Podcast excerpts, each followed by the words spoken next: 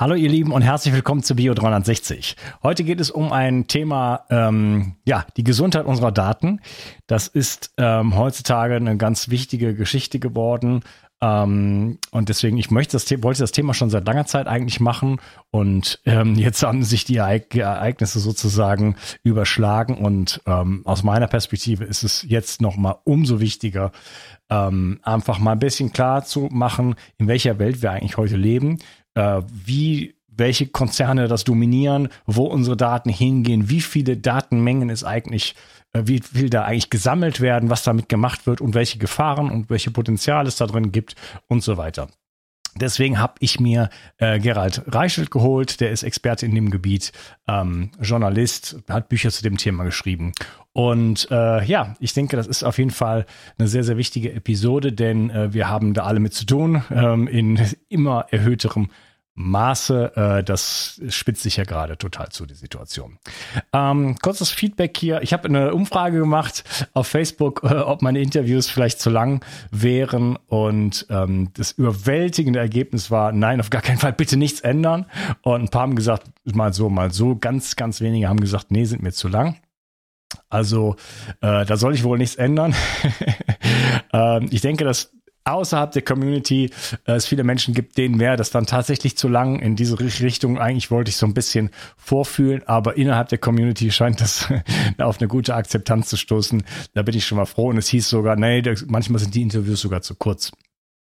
Das äh, finde ich ziemlich cool, denn äh, die Interviews bei mir sind ja zwischen 90 Minuten und 180 Minuten äh, in der Regel. Und äh, genau.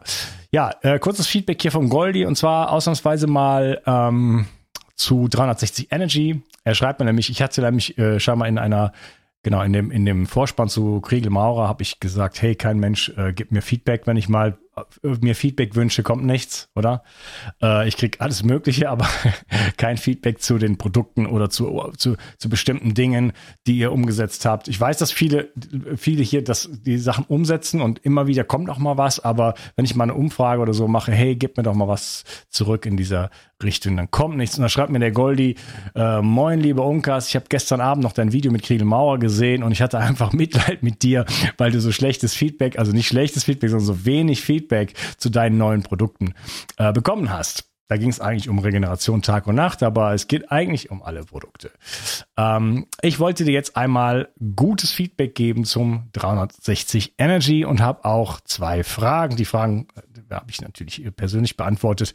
Das 360 Energy äh, habe ich letztes Jahr zum ersten Mal über deinen Podcast kennengelernt und direkt zum Release gekauft. Das war nach meiner ersten Entgiftungsphase und ich habe es erstmal für einen Monat genommen und habe direkt einen Effekt gehabt. Meine Konzentration war besser besser, direkt schon in der ersten Woche und generell am Mittag wacher. Dieses Jahr nehme ich nach meiner zweiten Entgiftungskur und äh, jetzt schon im dritten Monat mit Standarddosierung. Später fragt er, ob er davon mehr nehmen kann.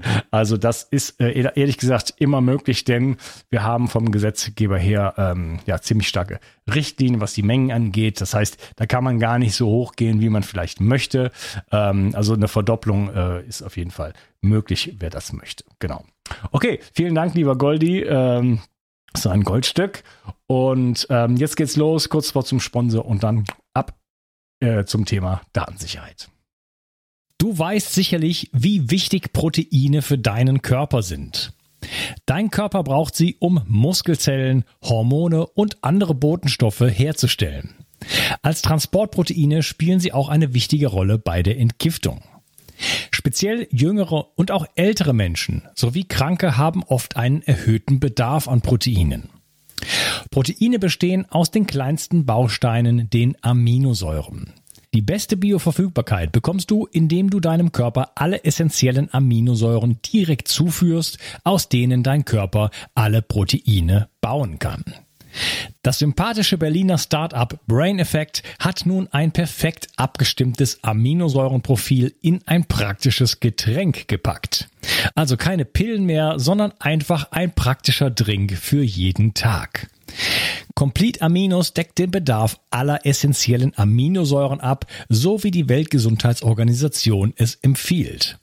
Perfekt für alle, die zu wenig Protein über die normale Ernährung aufnehmen oder einen erhöhten Bedarf aufgrund intensiver sportlicher Betätigung haben. Complete Aminos ist der perfekte Begleiter für ein gutes Training.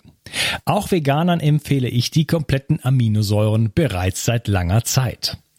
Complete Aminos findest du unter www.brain-effekt.com und mit dem Gutscheincode BIO360 bekommst du satte 20% Rabatt auf alle Einzelprodukte von Brain Effect, Merchandise-Produkte ausgenommen. Also, eine perfekte Proteinversorgung war noch nie einfacher. Den Link findest du in der Beschreibung und in den Show Notes. 360. Zurück ins Leben. Komm mit mir auf eine Reise. Eine Reise zu mehr Energie und fantastischer Gesundheit.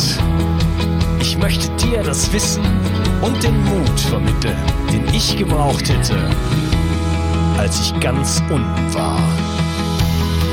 Dabei will ich dir helfen, wieder richtig in deine Energie zu kommen. Zurück ins Leben. Hallo Gerald, schön, dass du hier bist. Hallo Onkel, servus, freut mich auch. Ja, wir wollen uns über das Thema äh, Datengesundheit unterhalten. Es ist ein Gesundheitspodcast und das ist eine ganz spezielle äh, Art von Gesundheit. Ähm, mir geht es so ein bisschen darum, einfach zu sehen, was sind eigentlich Daten, wo, wo gehen die hin und was wird damit gemacht. Ja?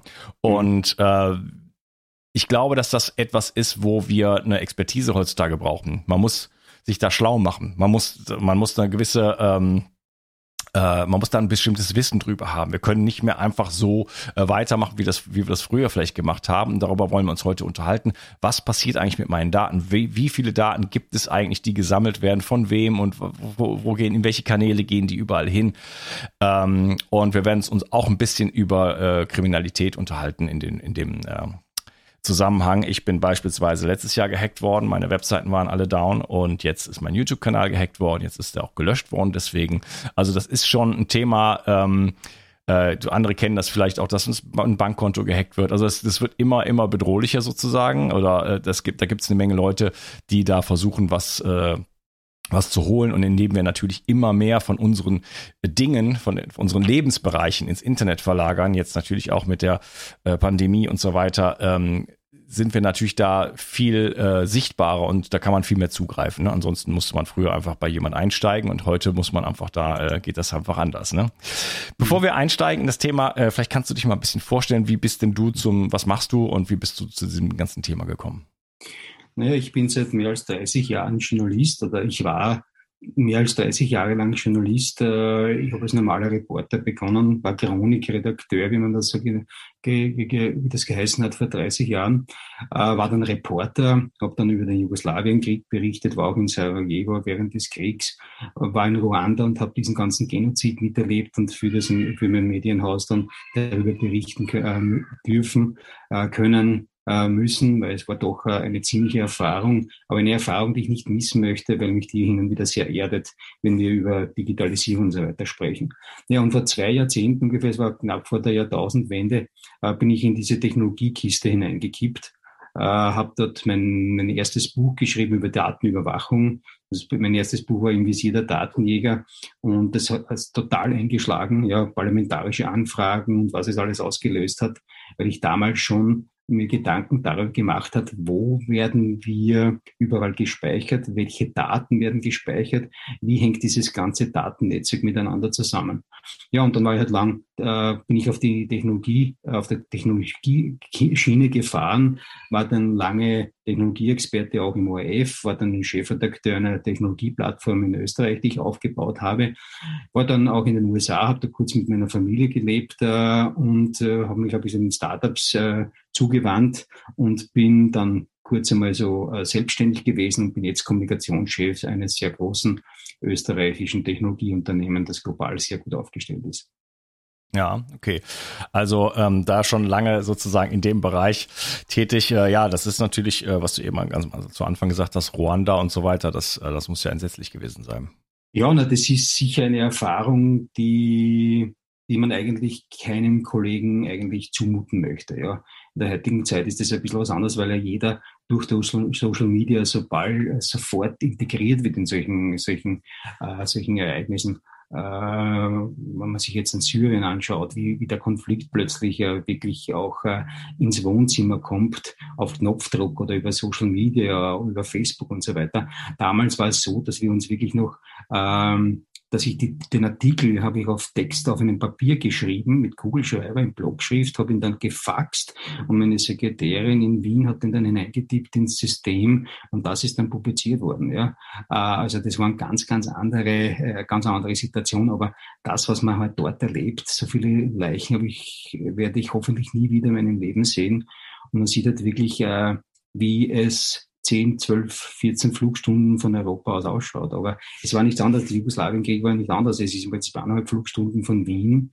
Hat's mit, ist man plötzlich mitten in dem, in dem Krieg gelandet. Ich war da in, in Sarajevo für zwei Wochen. Äh, das, das war schon eine ganz, ganz äh, schlimme Erfahrung in einer gewissen Art und Weise. Ja. Mhm. Wann, wann war das in Sarajevo? Sarajevo war ich, ich glaube, es war 92, 93, ja, war ich unten, ja. Okay, also am, am Anfang, okay. Ja. Mhm. Ja, okay. Ja, da, da könnten wir uns natürlich jetzt auch über Medien unterhalten. Es wäre natürlich interessant, äh, wenn jemand dort ist, äh, zu sehen, einfach was ist, was, was passiert wirklich und was ist die Berichterstattung, aber es ist ein anderes Thema. Ähm, ja, was sind denn eigentlich äh, Daten? Also ähm, wir geben ja eine ne Menge Preis von uns heutzutage. Ne? Wir haben natürlich diese, diese, diese Big Five, ja, ähm, welche sind das? Microsoft, das sind, Facebook. Man merkt sich ganz einfach, Google. das ist GAFAM. Ja, Google, Amazon, Facebook, Apple und Microsoft. Ja, das sind die Big GAFAM. Five. Ja. Okay. Äh, und äh, ja, die sind die, die die Welt auch dominieren, vor allem die westliche Welt, weil man darf ja nicht vergessen, es gibt ja auch äh, äh, den asiatischen, chinesischen Bereich und da gibt es ja andere Big Player, äh, wo die, mhm. die GAFAMs im Prinzip gar nicht so präsent sind, weil Google ist zum Teil nicht erlaubt, in, in China zum Beispiel, Facebook sowieso nicht. Also wir reden im Prinzip über die, eine geteilte Welt, weil ja. Ja, das ist witzig, ja. ne? Die haben wirklich kein Google, kein Facebook, die haben halt ihre völlig ja, andere aber Plattformen. Die, sind um die nutzen auch andere Messenger. Ja. Da ist auch WhatsApp nicht so bekannt oder ich weiß nicht, gibt es vielleicht gar nicht. Die nutzen halt irgendwie dieses. WeChat. WeChat, ja. genau. äh, ja, und die sind relativ weit. Ich war, war vor eineinhalb Jahren, also vor der Pandemie, war in Shanghai und dort wird mit digitalen äh, Mitteln kommuniziert. Da werden Smartphones genutzt von, von, von Menschen, wo du dir es gar nicht äh, zutraust oder denen du es gar nicht äh, zutraust. Ich bin mit Taxi gefahren, da habe gesagt, wie kann ich zahlen? Kreditkarte, sagt der Name, äh, Cash oder was, er sagt der Name, entweder über WeChat Pay oder über Kreditkarte, aber nimmt kein Bargeld mehr. Ja? Also das ist sehr spannend dort, ja. Aber da kommen wir ja, glaube ich, eh dann später noch zur Sprache, wie es dort unten ein bisschen abläuft. Ja, ja, ja, es ist in Asien, äh, ich war äh, auch äh, einigermaßen in Südostasien und da wird auch viel, zum Beispiel gibt solche Lieferservices, wie jetzt dann irgendwann gab es Uber Eats, aber die haben da ihre eigenen Sachen da wird alles geliefert. Also da bewegt man sich praktisch nicht mehr. Ne? Also das hat natürlich auch gesundheitlich und irgendwo auch der Wahnsinn. Aber da kann man also von der Massage über das Essen und alle möglichen Services, man zahlt alles immer nur noch mit dieser App und äh, und, und so weiter. Ne? Ähm, ja, ich habe, ich bin selber jemand, ich habe das erste Smart, so mit eins der ersten Smartphones gehabt. Das war schon irgendwie vier Jahre vor dem iPhone. Ja, das war noch, damals noch Windows äh, Mobile hieß das. Äh, das war eigentlich ziemlich gut. Da hatte man so einen Stift und so und da konnte ich dann schon Sachen machen, äh, die es, vorher gar nicht gab. Ne? Ich hatte dann schon die Wikipedia offline da drauf und so. Da war ja noch kein Internet. Da hatte man noch, noch nicht mal Wi-Fi. Aber ich konnte das mit Outlook synchronisieren. Ich hatte dann äh, Dictionary da drauf und, und, und irgendwann hatte ich Navigation. Da hatte man dann so eine GPS-Maus. Also ich will sagen ich war ganz vorne dabei und fand das ganz äh, toll alles.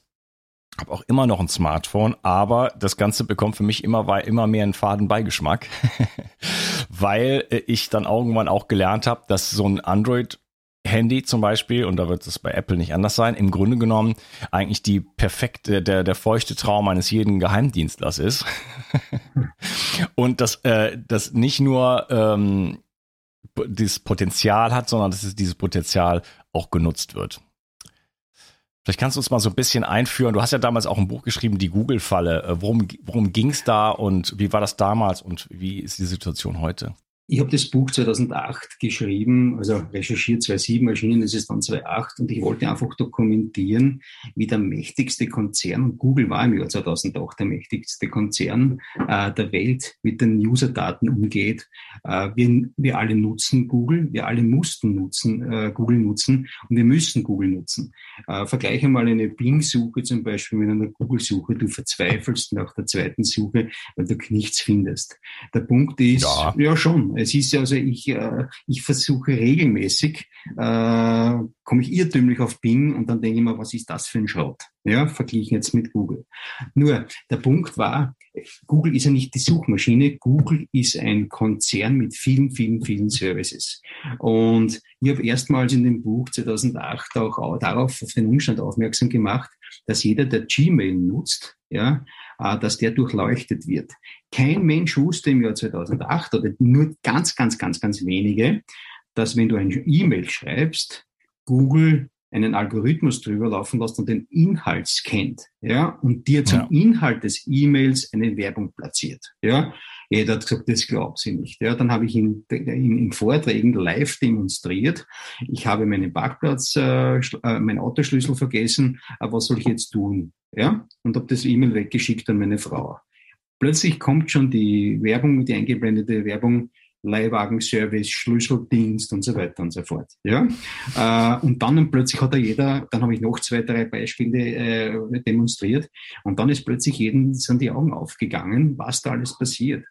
Äh, und dann war es ja auch so, dass Google Analytics verwendet wurde von vielen Webseiten. Du kannst sicher das Analyse-Tool, wo ich genau weiß, wer besucht mich und so weiter. Das war im, zwei, mhm. im Jahr 2008, war das zwar ein Tool, das verwendet wurde, aber wenige haben daraus verraten, dass sie es verwenden und wenige wussten oder wenige Nutzer wussten, welche Daten hier gesammelt werden. Äh, auch hier habe ich im Prinzip auf die Problematik und den Umstand hingewiesen. Der Effekt war dann, dass zum Beispiel einige große Magazine in Deutschland Google Analytics deaktiviert haben für eine Zeit lang, weil sie im Prinzip die Details von Google wissen wollten, was ist da genau und was passiert da. Und das war eigentlich der Grund. Ja, warum ich Google, ähm, äh, warum ich dieses Google-Buch geschrieben habe. Und die Schlussprämisse äh, äh, war ja auch, die Welt ist eine Kugel, sie sollte keine Google werden. Ja, und es war wirklich äh, im Jahr 2008 war es wirklich so, da hat es so ausgesehen, dass Google echt zum großen Datensammler, Datenspion, Datenauswerter äh, der, der Welt wird. Was wir damals oder was ich damals noch nicht gewusst habe, ist oder noch nicht erahnen konnte, dass es Facebook geben wird, ja, dass Amazon noch größer wird, äh, ja, äh, dass Apple noch erfolgreicher wird, ja, also dass mhm. die großen, dass der große Google noch vier so schöne große Kollegen bekommt. Und wenn ich jetzt davon ausgehe, was gerade in Asien abspielt, wo WeChat und, und Co. Android gab es auch noch nicht in dem Richtig. Sinne, ne? Das war 2008, das kam gerade raus. Ja. Ja, und das war ja die Reaktion, Android war ja auf das iPhone äh, die Reaktion. Äh, die, die iPhone, die Smartphone-Kiste war überhaupt eine sehr spannende, weil 2007, ich war bei der Live, bei der Präsentation in San Francisco vom Steve Jobs auch, Jobs auch dabei, da habe ich schon erahnen können, was mit dem, was iPhone, was das alles bewirken wird. Ja, äh, und das war der Beginn der Smartphone-Ära. Jedes Telefon davor hat gesagt, sie sind smart, aber sie waren lang nicht smart. Äh, und jetzt sind wir wirklich in einem, in einem, in, in, in, leben wir in einer, in einer Zeit, wo das Smartphone mein Beilsender ist, ja, wo dieses Gerät äh, zu all, zum Mittelpunkt meines gesamten Lebens geworden ist. Das überwacht meine Gesundheit, mit dem kann ich zahlen, das ersetzt den Wecker. Äh, es ist eigentlich alles. Ja. Es trackt mich, äh, es versorgt mich mit News in Echtzeit. Ich bin immer in Echtzeit wo dabei. Und das ist natürlich nicht ganz so unkritisch, was da jetzt gerade passiert mit uns. Mhm. Ja, und jetzt äh, gibt es seit gestern die, die äh, Impf-App. Ja, also es, es geht ja, also progressiv immer weiter an uns heran. Ne? Also du hast ja gerade schon gesagt, da sind einfach wir haben auch smart, äh, smarte Uhren, also man alle Daten auch schon über über die körpereigenste äh, äh, Herzfrequenz und so weiter. Da, da kann man das, diese Daten kann man ja korrelieren. Da sprechen wir gleich noch drüber. Ne? Da könnte man zum Beispiel sagen, okay, der macht das auf. Wie reagiert wie reagiert dann der Körper darauf ja. und so weiter? Ne? Wie viele wie, wie viele Daten werden da eigentlich so in etwa gesammelt? Wie muss man sich das vorstellen? So, also wenn man früher mal, äh, sagen wir mal, äh, man war kriminell oder irgendwas, man stand im im, äh, im Fokus eines Geheimdienstes oder der Polizei, dann äh, haben die so, weiß ich nicht, 40 Daten von einem gewusst. So Name, Alter, Wohnort, äh, Beruf und so weiter. Ja? Gewicht vielleicht, äh, besondere Merkmale. Wie sieht das denn heute aus? Ja. Jetzt werden ja Profile erstellt. Äh, es wird immer über personenbezogene Daten gesprochen. Die Frage ist, was ist interessanter? Zu wissen, wo du wohnst, wie du heißt, wie alt du bist und wie schwer du bist. Oder es ist interessanter zu wissen, welche Hobbys hast du, was interessiert dich, was isst du, wie ernährst du dich, bist du sportlich? Das sind viel spannendere Daten als die anderen Daten, weil diese anderen Daten, die kann ich auswerten. Und das sagt mir einiges über dich selbst aus. Äh, denn wenn ich jetzt im Prinzip zum Beispiel, ich bin eine Supermarktkette und ich analysiere deinen Einkaufszettel. Ich kann an der Analyse dieses Einkaufszettel dir genau an den Kopf werfen, ob du dich gesund ernährst oder schlecht ernährst. Wenn ich jetzt laufend Bierkisten kaufe, jede Woche kaufe ich ein, zwei Kisten Bier, ja, kann ich den Rückschluss ziehen, okay, das ist ein Alkoholiker. Ja, offensichtlich, weil er in sieben Tagen 40 äh, Flaschen Bier verbraucht.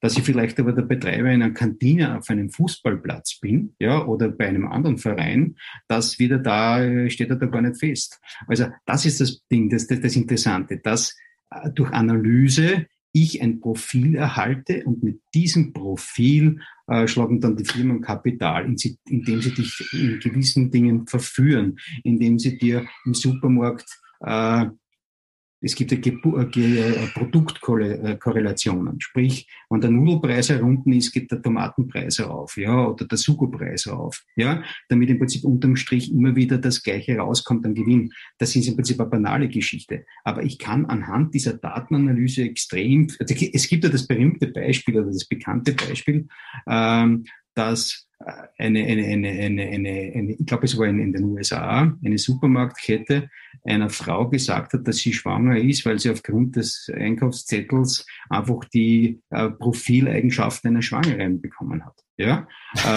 äh, ist auch Gurken. Ja, ist so in der Art. Ja, das klingt jetzt sehr banal, aber genau das ist ja zum Teil möglich. Und das ist auch durch künstliche Intelligenz möglich. Und mit künstlicher Intelligenz werden wir künftig irrsinnig viel äh, Kontakt haben oder wir werden ja ausgeliefert sein, denn Du hast vorhin gefragt, wie viele Daten fallen an. Ich weiß nicht, wie viele anfallen, man macht nur die Datenmenge. Es sind zurzeit ungefähr 40, 50 Zettabyte. Ja, ein Zettabyte sind 1000 äh, 1000 Milliarden Terabyte. Ich glaube, so in der Art ist das. Äh, und alle Daten, die es gegenwärtig gibt, wären eine Reihe von ähm, ich weiß nicht, wie viele Millionen iPads zum Mond gestapelt und wieder zurück. Ja, also diese, diese Daten könnte ich noch nachliefern, wenn du Interesse hast. Und der Punkt ist, jetzt haben wir 40, 50 Zettabyte. Im Jahr 2025 sind es 175 Zettabyte. Sprich, die Daten werden immer mehr. Es werden immer Daten, immer mehr Daten erhoben, analysiert, übertragen, gespeichert, ausgewertet und zum Teil auch äh, gegen uns verwendet. Ja, der, der, der Punkt ist ganz einfach, wir glauben ja alle, wir sind in einem Digitalisierungszeitalter oder Informationszeitalter. Äh, Fakt ist, dass erst 99, dass 99 Prozent der Welt noch nicht digitalisiert worden sind. Ja, wir haben zwar jetzt unsere Videokonferenz, wir haben ein Smartphone, wir haben vielleicht dort und da ein smartes Auto und Smart Home Anwendungen vom Thermometer bis zur Heizung und was weiß ich, ja. Aber jetzt kommen die Tiere dran, die Lebensmittel drinnen, die Lebens, äh, die, die, die Gegenstände des Alltags. Die bekommen alle Prozessoren integriert, Chips integriert und die können dann miteinander kommunizieren. Und das wird im Prinzip die spannende Welt werden. Und darum steigt dieses Daten, das Datenaufkommen so extrem an. Okay, also da steht uns noch einiges bevor. Ja, also worauf ich hinaus wollte, äh, egal, was die Zahlen sind, ich habe mal ähm, einen anderen Experten, einen Amerikaner zugehört und der meinte, wie gesagt, früher waren es so 40 Datensätze, jetzt, jetzt reden wir über mehrere Gigabyte pro Person. Ja? Also Gigabyte, das ist ja so, das, wenn man sich noch erinnert, so auf eine CD passen irgendwie mehrere Bibliotheken und so. Ja. Äh, das sind richtig viele Daten. Das kann man sich ja schon kaum vorstellen, was man da alles abspeichern kann ne? in so einem in so einem äh, zwei Gigabyte großen Word-File. Ja, also das sind ja, das ist ja unglaublich. Und diese Daten können halt einfach miteinander in Beziehung gesetzt werden. Jetzt kann man sagen, okay, gut, äh, wenn die dann einfach nur das Marketing verbessern und ich dadurch Anzeigen bekomme, äh, die halt auf mich passen, mein Gott, dann ist das wenigstens relevant und ich sehe nicht irgendeinen Scheiß. Aber äh, du hast ja auch gerade gesagt, die werden auch teilweise gegen uns verwendet. Ja? Also das mit dem, mit dem, kurzer Einwurf noch, mit dem Gmail, das ist mir auch aufgefallen schon vor Jahren, ähm, auch dass es eine Bezie äh, Verbindung zu Facebook zum Beispiel gibt. Es war so, ich hatte damals als Veranstaltung, Veranstaltungstechniker gearbeitet und wenn ich einen neuen Job hab, bekommen habe, dann bekam ich eine E-Mail, wo alle Kollegen im CC waren. Ja, und wenn ich dann Facebook aufgemacht habe, dann waren dort äh, äh, die, die neuen Kollegen schon als äh, Freundesempfehlung sozusagen drin. Ne? Und da dachte ich, alter Schwede, äh, das ist ja eigentlich nicht okay, oder? Also ich habe zwei komplett verschiedene Firmen und äh, die arbeiten zusammen und schieben einfach ihre Daten hin. Die lesen meine E-Mails. Ne? Das ist, wird einem ja alles als Service verkauft. Ähm, du äh, buchst einen Flug und der trägt das in deinen Kalender ein und solche Sachen. Ne? Mhm. Nur ähm, ja, was äh, ich, ich habe mich selber schuldig gemacht, muss ich sagen. Ich habe selber irgendwie zehn Google-Konten gehabt. Ich habe die gerade alle aufgelöst, beziehungsweise nicht, also auf jeden Fall habe ich gerade jetzt meine E-Mail-Adressen geändert. Ich habe die jetzt alle auf meinem eigenen Server und so. Und Umleitung gemacht. Ähm, das, ist, das ist ganz schön viel Arbeit, sich da rauszuziehen aus dieser Geschichte. Aber ich habe mich da selber schuldig gemacht, sozusagen. Ähm, naiv einfach alle meine Daten wegzugeben und alles da auf Google. Das hat ja auch einfach gut funktioniert, ne? durch diese ganzen Services, die du angesprochen hattest. Äh, wer nutzt heutzutage nicht Google Maps? Früher gab's äh, TomTom und was weiß ich was, ja, und es, es konnte einfach irgendwann nicht mehr mithalten. Keine dieser Navigationslösungen konnte mithalten, weil einfach diese ganzen unfassbaren Daten nicht da waren. Ne? Ich kann ja sofort sehen, äh, ich navigiere irgendwo hin, dann sagt er mir, der Laden ist zu. Mhm. Ne? So. Oder ja. äh, Live-Traffic und so weiter. Ne? Das, das, da kamen die, die, die alle nicht mehr, nicht mehr gegen an. Und ähm, diese, das heißt, die Services waren ja auch gut und Google war ja ursprünglich mal einfach tatsächlich auch die beste Suchmaschine. So hat es ja angefangen. Das war ja irgendwie sympathisch. Das war viel besser, das war minimalistisch, nicht so wie Excite und Yahoo und Alta Vista und was es da alles gab und so. Ne? Das war irgendwie, das fing sexy an und äh, aber ähm, mit diesen Daten wird halt einfach einiges gemacht. Ich sag mal zum Beispiel Stichwort US-Wahlen. Ja, äh, Google gilt ja so als links, ja, also demokratisch, äh, hat mit links nichts zu tun. Die USA haben ein Parteiensystem mit zwei rechten Flügeln, aber ähm, die manipulieren nachweislich die Wahlen, indem sie einfach die Suchergebnisse sortieren. Und es gibt einfach da Untersuchungen, je nachdem, also es hat, hat einfach mehr Relevanz für den, für den, für den User. Wenn etwas auf Platz eins steht, dann ist das, hat das mehr ähm, Autorität sozusagen. Ne? Und indem die einfach nur die ersten zehn Ergebnisse umsortieren, äh, können die tatsächlich bei den Leuten, die jetzt noch keine Wahlentscheidung getroffen haben, tatsächlich äh, da äh, Veränderungen erwirken. Ne? Und das ist natürlich schon, äh, sag ich mal, das ist, da gibt's also gibt's auch teilweise, dann wird dann so eine Art Werbung gemacht und so, und dann gibt's ja auch so, so Aktionen, wo die was einblenden oben und so. Also das ist, das geht dann schon im Bereich, wo plötzlich so, eine so, eine, so, eine, so eine Firma, und da zählen die anderen ja auch zu, politisch aktiv wird. Ne? Und das äh, finde ich schon äh, bedenklich. Ja, das, das ist eine Manipulation. Bei Google muss man da, da, dazu sagen, ähm, die ersten Treffer sind sowieso nicht seriös, weil es immer verkaufte Werbung ist. Ja? Und danach ja. dieses Ranking, das ist wichtig. Und da weiß ein jeder, äh, das habe ich seinerzeit schon bei meinem Google-Buch analysieren lassen, äh, je weiter du unten stehst, umso weniger wirst du beachtet. Ja, auf der zweiten Seite schauen, glaube ich, nur mehr drei oder vier Prozent der Leute überhaupt drauf auf den Treffer. Es zählt nur noch ja. das, was auf der ersten Trefferseite äh, zu sehen ist. Und natürlich kann ich das beeinflussen, welche welcher Treffer, wen ich auf Platz 4, 5, 6, 7 äh, aufpoppen lasse. Ja, das ist ja das große Problem, dass wir zum Teil manipuliert werden. Und das hat natürlich schon auch damit zu tun, dass unsere Daten äh, analysiert werden, dass unsere Profile analysiert werden. Und wir bekommen zum Teil nur diese Informationen vorgesetzt, die uns vorgesetzt werden sollen, weil Algorithmus sagt, okay, das interessiert den Herrn Reischl, ja, äh, und das interessiert ihn nicht. Das heißt, ich darf zum Teil von den, von den Großen her gesehen gar nicht mehr über den Tellerrand schauen, weil sie mir die Information zur Verfügung stellen, die, wo sie glauben, dass die mich interessiert. Und das ist eine Problematik der, der Manipulation. Punkt eins. Und die zweite Geschichte ist natürlich, dass man manipulieren kann. Wenn ich gewisse Informationen äh, vorenthalte oder viele Informationen öfter die erscheinen lasse oder aufpoppen lasse, dann bekomme ich als Leser natürlich gleich äh, den Eindruck, okay, das sind wirklich die relevanten Themen, darüber wird wirklich gesprochen. Und es gibt ja die sogenannte die Blase bei Facebook, was immer wieder heißt, okay, das ist ein Thema, okay, mein Freundeskreis spricht darüber, das dürfte wirklich gesellschaftsrelevant sein. Dabei ist es vielleicht gar nicht gesellschaftsrelevant, weil äh, außerhalb der Blase ganz über was anderes diskutiert wird. Ja? Aber weil, weil du vorhin das, das, das Beispiel genannt hast, äh, wie unsere Daten auch äh, analysiert werden, unsere persönlichen Daten und dass Geräte mit dem Körper und so weiter äh, kommunizieren, ja, äh, das ist, das ist nicht einmal absurd, das gibt es schon. Ich kann mich erinnern, vor fünf Jahren war ich bei der Consumer Electronics Show in Las Vegas und dann wurde schon die Kaffeemaschine präsentiert. Diese Kaffeemaschine ist an einem Sleep Tracker äh, angeschlossen gewesen und in der Früh, wenn du aufgestanden bist, hat die Kaffeemaschine gewusst, wie du geschlafen hast und hat auf Basis deines Schlafrhythmus dir den Kaffee zubereitet in der richtigen Stärke. Ja? Punkt eins. Die zweite Geschichte ist äh, Internet of Things weil ich gesagt habe, 99 Prozent der Welt sind noch nicht vernetzt.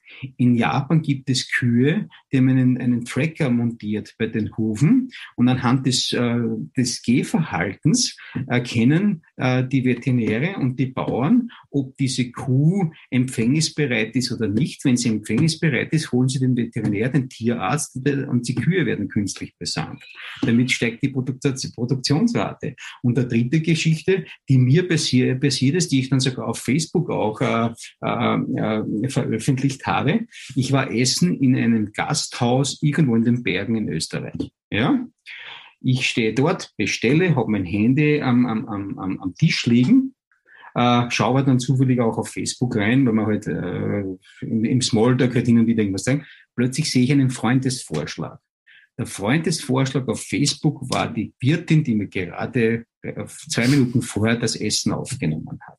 Ja, das kann kein Zufall sein. Ja, ein paar Freunde meinten, ja, die haben dich wahrscheinlich vom Fernsehen kennt oder auch immer. Und ich habe gesagt, na, das glaube ich einfach nicht, dass die während der Bestellungsvorgang irgendwie nachgeschaut hat, wer ich bin, sondern da das System erkannt, aha, da gibt's zwar, ja, äh, die sind nebeneinander, da schlagen wir sie dann gleich vor als Freunde. Also es geht so weit, und da sind wir wieder bei dieser Manipulationskiste. Wir werden manipuliert, ohne dass wir es wissen. Ja, das, das kann man ja noch, das kann man sich ja noch schön reden. So, hey, das funktioniert einfach klasse. Ne? Wieso muss ich jetzt die suchen? Äh, das wird mir gleich vorgeschlagen. Ist ja eine tolle äh, Sache vielleicht, aber ähm, äh, wir bekommen ja diese Information, also von diesen Algorithmen, ob es jetzt YouTube ist oder Facebook oder, äh, oder halt Google.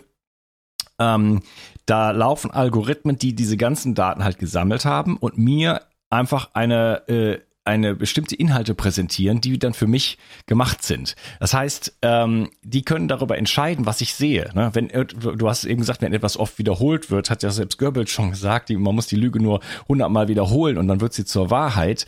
Ähm, wenn wenn alle darüber reden, äh, wenn immer das überall in allen in an allen Ecken und Enden sozusagen gesagt wird, Stichwort beispielsweise jetzt äh, Pandemie, Corona, ähm, hier wird Realität geformt der Menschen. Ne? Und das sieht man ja auch in der, in der, wir können jetzt nicht noch über die Medien sprechen, das Thema ist zu groß, aber ähm, das wird ja, das wird, das wird ja gemacht. Ne? Es wird eine Version, äh, nur ist ein, es ist nur eine einzige Version ist zulässig und die wird über alle Kanäle äh, wird man damit bombardiert und das ist realitätsformend für die Bevölkerung. Das mhm. heißt, hier wird äh, äh, eine Bevölkerung in bestimmte Glaubensmuster, sag ich jetzt mal, versetzt. Und zwar absichtlich. Da steckt eine Agenda dahinter. Das ist nicht, äh, das, ne, das ist nicht irgendwie äh, zufällig oder es basiert nur auf, auf Algorithmen, die sie auf Qualität optimiert sind, sondern mit einem bestimmten Ziel. Und das äh, finde, also das finde ich schon, äh, das geht einfach zu weit. Ne? Da sind wir äh, an einem Punkt angelangt, äh, wo man jetzt langsam anfangen muss, ein bisschen zurückzurudern. Ja, na, es ist im Prinzip diese ganze Fake News Geschichte ist natürlich etwas, was ich ja, da bin ich komplett allergisch drauf, ja, weil sie ist ja, und darum sage ich ja auch zum Teil, dass die Social Media eine ganz eine schlechte Erfindung ist, äh, sind. Ja, also äh, aus der aus der Wissen aus der Informationsgesellschaft wurde eine Unwissenheitsgesellschaft. Ja, weil es hat so jeder das demokratische Recht, dass er sich über Social Media mehr oder weniger äußern darf. Aber das Problem ist, es wird zum Teil nicht verifiziert. Äh, ist das wahr? Ist das falsch, was hier publiziert wurde? Und du kannst einen Blödsinn ver ver verbreiten und die Leute glauben es nach einer Zeit. Äh, und das, wie du vorhin gesagt hast, man braucht es nur oft wiederholen. Es braucht nur oft einige deiner Freunde das immer wieder scheren und dann glaubst du es wirklich, dass es so passiert ist. Das ist ja die große Herausforderung, die künftig Eltern haben werden, ihren Kindern zu erklären, äh, dass das, was sie im, Internet sehen, ob das richtig ist oder ob das falsch ist. Meine Kinder sind gerade 10, 12, der Gänse ist jetzt zwei, äh, und die kommen regelmäßig zu mir mit Informationen, die sie irgendwo auf TikTok oder YouTube oder wo auch immer haben und sagen, äh, ich habe aber das dort gehört, da hat er das so und so gesagt. Ja? Und das wird die große Herausforderung sein, den, den, den, den Menschen und den, der eigenen Familie und den Kindern zu erklären, äh, was ist Wahrheit und was ist falsch, was ist Realität. Es beginnt ja schon damit, dass wir ja alle selbst belogen werden mit unseren Smartphones, äh, wenn wir ein Foto machen äh, können wir es sofort im Bearbeitungsmodus verschönern. Ja? Das heißt, wenn du das Foto noch zwei Jahre siehst, ist ja gar nicht erwiesen, ob es genau so ausgesehen hat, weil du vielleicht hast du den Filter angeschaut, ja, aktiviert. Äh, und das ist, wir werden ja schon selbst manipuliert und wissen es zum Teil gar nicht oder machen es absichtlich, uns selbst manipulieren zu lassen. Ja, diese Apps, das ist ja so, also das wird ja jetzt langsam auch erschreckend, also irgendwie toll und aber auch erschreckend. Das heißt, man kann jetzt schon mit so einem Telefon, ich meine, mein Telefon hat irgendwie 16 Gigabyte Speicher oder so, genauso viel wie der Rechner, den ich hier gerade benutze. Äh, da, da gibt's Möglichkeiten jetzt schon in Videos, die, die, die das Gesicht austauschen und solche Sachen. Ne? Also das ist einfach, ähm, da, da verschwimmen die Grenzen jetzt. Ne? Also man, man kann eigentlich gar nichts mehr glauben, was man sieht in dem, in dem Sinne. Ne? Und äh, du hattest eben auch so dieses Fake News angesprochen. Es gibt ja dann auch immer diese Faktenchecker. Ne? Und da ist natürlich auch nicht alles so äh, koscher, sag ich jetzt mal. Ne? Da gibt's auch Faktenchecker, die halt genau das Gegenteil quasi machen, ne? sondern auch Propagandainstrumente sind und so. Ne? Also es ist wirklich, äh, das ist wirklich schon fast traurig geworden. Auf der einen Seite gibt's natürlich schon viele gute Informationen noch, aber das auseinanderzuhalten. Ne? Also da muss man sich schon von vor diesen Kanälen muss man sich eigentlich schützen, meiner Meinung nach, um nicht äh, ähm, also sein eigenes Gehirn schützen, um dann nicht völlig indoktriniert zu werden. Ja. Es ist leider wirklich so, ähm, dass, ähm, weil du die Fake News angesprochen hast und die Deepfakes, das wird ja das Riesenproblem werden. Ja? Ist das, was du siehst, ist das wirklich so? Wirklich so passiert? Hat es einer wirklich so gesagt oder ist es das Video oder ist es Foto manipuliert? Diese Deepfake-Technologie, also die Technologie, die auf die, die, die Deepfakes auf, äh, aufsetzen, die ist ja relativ neu, die ist ja erst 2014 oder was erfunden worden. Äh, aber mittlerweile explodieren diese Deepfakes und es gibt mittlerweile Politiker, die gedeepfaked werden. Da gibt's ja die Nancy Pelosi, äh, die ja, da gibt's ja ein ganz spannendes Video, da hat ihr der Trump ja seinerzeit vorgeschlafen, äh, vorgeworfen, sie sei betrunken gewesen bei einer bestimmten, bei einem Interview. Und dann hat man im Prinzip nachgewiesen, dass äh, Trump, äh, also dass das, das Video von Pelosi manipuliert wurde, damit eben dieser Trunkenheitszustand äh, implementiert wird. Und diese Problematik wird wirklich riesig werden. Äh, wir werden künftig echt nicht wissen, ist der, der mit, mit dem ich am Telefon spreche, ist das ist er, äh, spricht er wirklich mit mir oder ist es nur eine gefakte Stimme? Äh, das, das wird die große Challenge werden. Und da sind wir wieder bei der ganzen Datenthematik, dass aufgrund von künstlicher Intelligenz äh, Videos, Stimmen, Fotos, Texte sowieso alles manipuliert werden kann und wir in einer Welt aufwachsen werden, wo wir echt genau wissen müssen, ist das echt oder ist das nicht echt, ist es gefälscht oder ist es wahr? Und dann, und die große Challenge wird sein, wen kann ich glauben? Ja, wer ist der Faktenchecker? wer ist wirklich, dem ich vertrauen kann, der mir sagt, ja, das stimmt, was, ist, was, was du siehst oder nein, das ist falsch. Nicht einmal ein Gericht wird dann irgendwann einmal entscheiden können in zehn Jahren, ob das Foto, das sie als Beweisfoto anerkennt, aber ob das wirklich so war oder ob es doch manipuliert wird. Also wir, wir steuern schon in ziemlich, ziemlich äh, spannende Zeiten und fast utopische Zeiten hinein. Ja, genau. Ja, äh, das, man sieht das ja auch in der Berichterstattung schon, also in den, in den, in den Leitmedien, in den Qualitätsmedien, ähm, ob es jetzt die Ukraine-Krise ist oder Syrien oder was auch immer, ähm, dass da die ganze Berichterstattung über Russland, ich finde es unglaublich, was da passiert. Ähm, wie das mit der Real, wie unglaublich weit das von der Realität entfernt ist, oder? Und äh, wie das auch politisch einfach instrumentalisiert wird. Und das geht natürlich, es sind jetzt einerseits die Medien, aber es geht natürlich über die ganzen anderen Kanäle natürlich auch so weiter. Ne?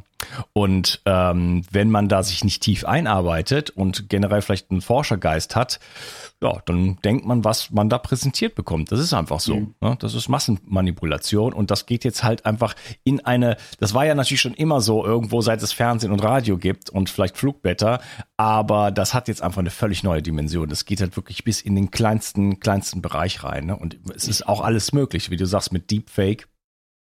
Ähm, wem kann man noch glauben? Ich würde sagen, wir unterbrechen mal hier die Episode und sprechen dann äh, vielleicht im nächsten Teil darum, wem kann man denn noch glauben?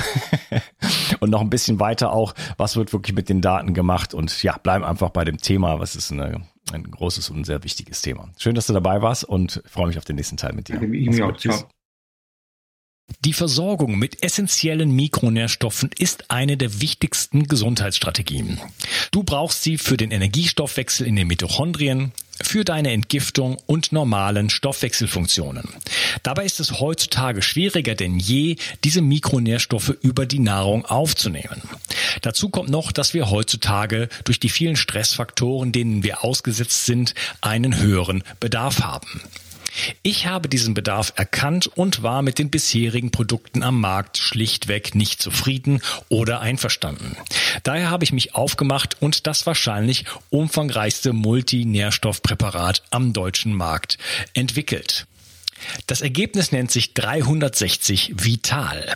Und dieses Produkt enthält alle wichtigen Vitamine in der richtigen Form und Dosierung, zahlreiche wichtige Mineralstoffe, Pflanzen- und Heilpilzextrakte, Antioxidantien wie zum Beispiel Astaxanthin und Resveratrol, Coenzym Q10, 50 Milliarden darmaktive Bakterien und vieles mehr. Dabei habe ich natürlich auf die höchste Rohstoffqualität geachtet und darum enthält 360 Vital zum Beispiel keinerlei Zusatzstoffe. Das liegt alleine auch schon daran, dass gar nichts mehr in die Kapseln hineingepasst hätte. Mit 360 Vital bekommst du also eine Grundversorgung für deine Mitochondrien und aktivierst deine körpereigenen Entgiftungsfunktionen und deinen Stoffwechsel. Daher ist 360 Vital auch ein Grundelement in meinem Entgiftungsprotokoll richtig entgiften. Mit 360 Vital ersetzt du praktisch alle Nahrungsergänzungsmittel in deinem Schrank und bekommst alles in höchster Qualität und erleichterst damit dein Leben. 360. Zurück ins Leben. Komm mit mir auf eine Reise. Eine Reise zu mehr Energie und fantastischer Gesundheit. Ich möchte dir das Wissen und den Mut vermitteln, den ich gebraucht hätte, als ich ganz unten war. Dabei will ich dir helfen, wieder richtig in deine Energie zu kommen. Zurück ins Leben.